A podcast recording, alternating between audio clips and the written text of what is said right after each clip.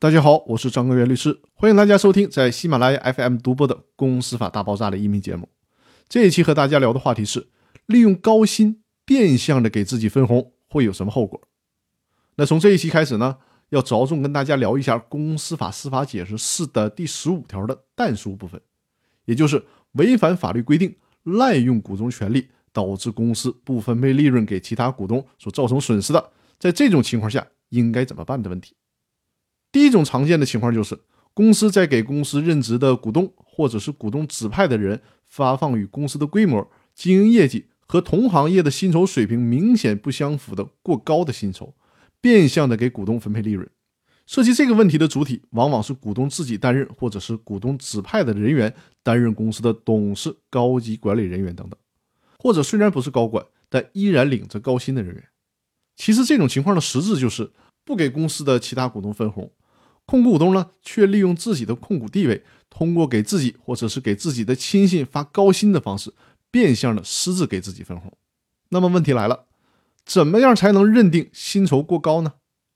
比较有意思的是，最高法院在《公司法司法解释四的理解与适用》这本书当中，针对这个问题引用了很多英国的判例，但这也代表了最高法院的观点，所以说呢，对于我们依然是有参考价值的。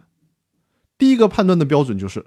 不符合公司章程约定的薪酬发放的标准，或者说虽然符合约定的薪酬标准，但是不符合这个薪酬标准需要满足的条件。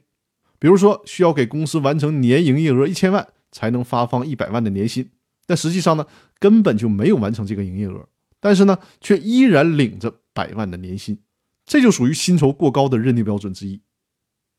第二种就是给某些股东发放远远高于其他股东的薪酬。这个就很好理解了，大家干着几乎相同的活你却领着比我高很多的工资，这也算是一种认定的标准。第三种的认定标准就是薪酬水平绝对过高，明显超过通常的水平。这种认定的方式还有个学名，叫做稳妥适当的替代者。比如说，一家做电动自行车的公司，同样行业、同样规模的其他公司，一名董事长的年薪也就是三十万。而这家公司呢，却给这个董事长的年薪是三百万，这就属于绝对高过了同行业，显然是不正常的。在这种情况下，即便是公司章程里约定了这种薪酬，比如说章程里面就约定给这个公司的董事长年薪三百万，这种情况下，法院依然可以认为这种年薪属于超过绝对水平的年薪，属于年薪过高，因此可以被法院认定为是一种对其他股东不公平的损害行为。这个时候。法院是可以强制要求公司分红的。那好，我们今天分享的内容就到这里，更多内容我们下期继续。谢谢大家。